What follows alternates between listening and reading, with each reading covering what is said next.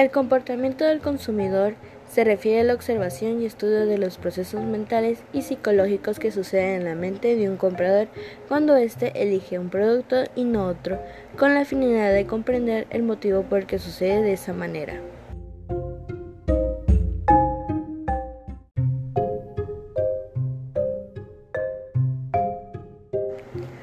Hola, muy buenos días, mi nombre es Zulma Karina y hoy estaremos abordando el tema del comportamiento del consumidor a la hora de comprar. Comencemos.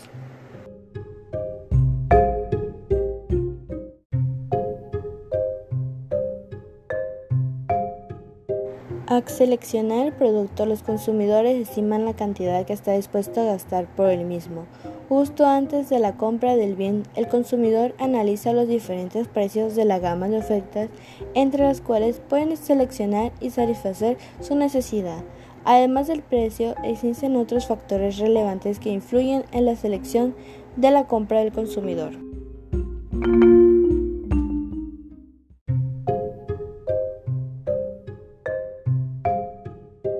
El comportamiento del consumidor se define como las actividades internas y externas del individuo orientadas a la adquisición y uso de bienes y servicios, incluyendo los procesos de decisión, satisfacción y decisión de compra y evaluación que parecen y determinan esas actividades. Estas acciones que el consumidor lleva a cabo en la búsqueda, compra, uso y evaluación de productos que espera servirán para satisfacer sus necesidades.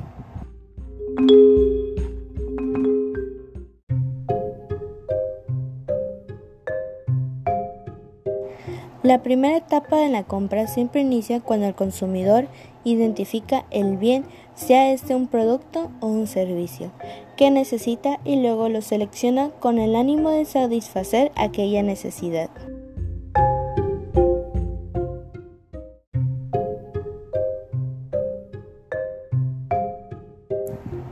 Participantes en el proceso de compra. El indicador es la persona que desea comprar. El influyente se caracteriza por su opinión influye en los compradores. El decisor es quien decide si qué, cómo, cuándo, cuánto y cuándo se compra.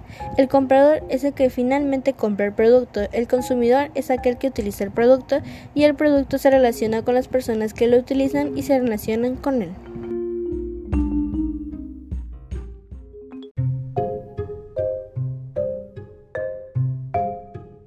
Número 1. Cultura. Es el modo de vida de una comunidad o grupo con el fin de encajar en un grupo cultural. Un consumidor debe seguir las normas culturales que se encuentran formalmente manifestadas. En otras palabras, las normas culturales definen lo que un consumidor puede o no puede comprar.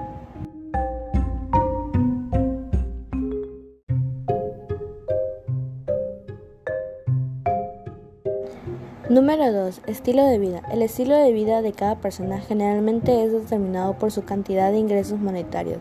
Si un sujeto tiene ingresos altos, se espera que mantenga un estilo de vida relativamente determinado. La personalidad determina lo que uno va a comer, lo que va a vestir, lo que va a estudiar, con lo que se aseará y lo que mirará en los puntos de venta.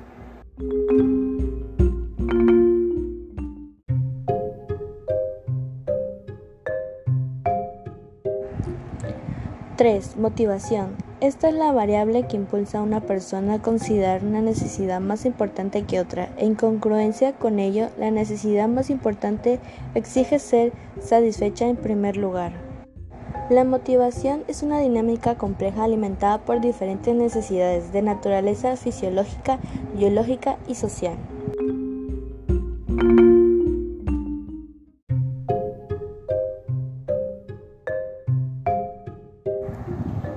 Número 4. Personalidad. La personalidad es un conjunto de variables que están profundamente engastados en la mente de una persona.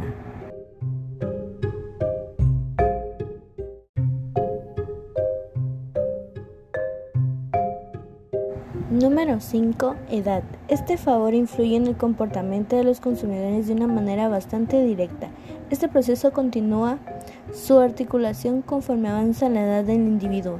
Las necesidades psicológicas de las personas en diferentes grupos etarios diferentes unas de otras, motivo que explica los cambios en el comportamiento del consumidor con el paso del tiempo.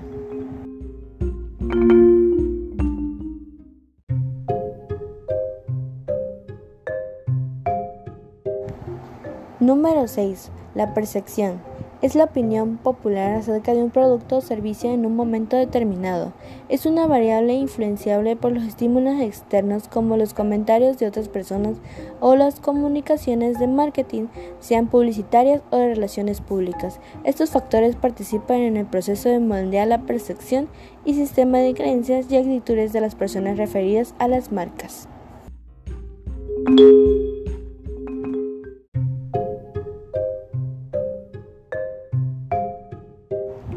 El consumidor es considerado desde el marketing como el rey, ya que de un cierto modo las empresas tienen que cubrir sus necesidades en un proceso de adaptación constante, mediante el cual los expertos intuyen estas necesidades e implementan las estrategias que procedan para satisfacer. Por tanto, existen una serie de cuestiones que los directores de marketing deben plantearse a la hora de estudiar al consumidor.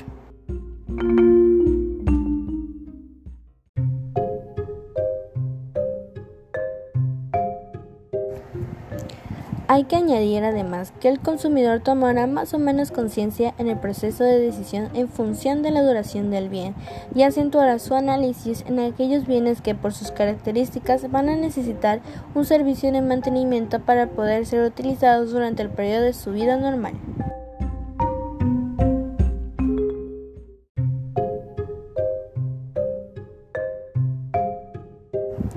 El estudio del comportamiento del consumidor ha sido objeto de reflexión desde hace bastantes años. No obstante, su metodología ha hecho un fundamento más científico con el objeto de mejorar las decisiones de marketing de cara al proceso de comunicación con el mismo.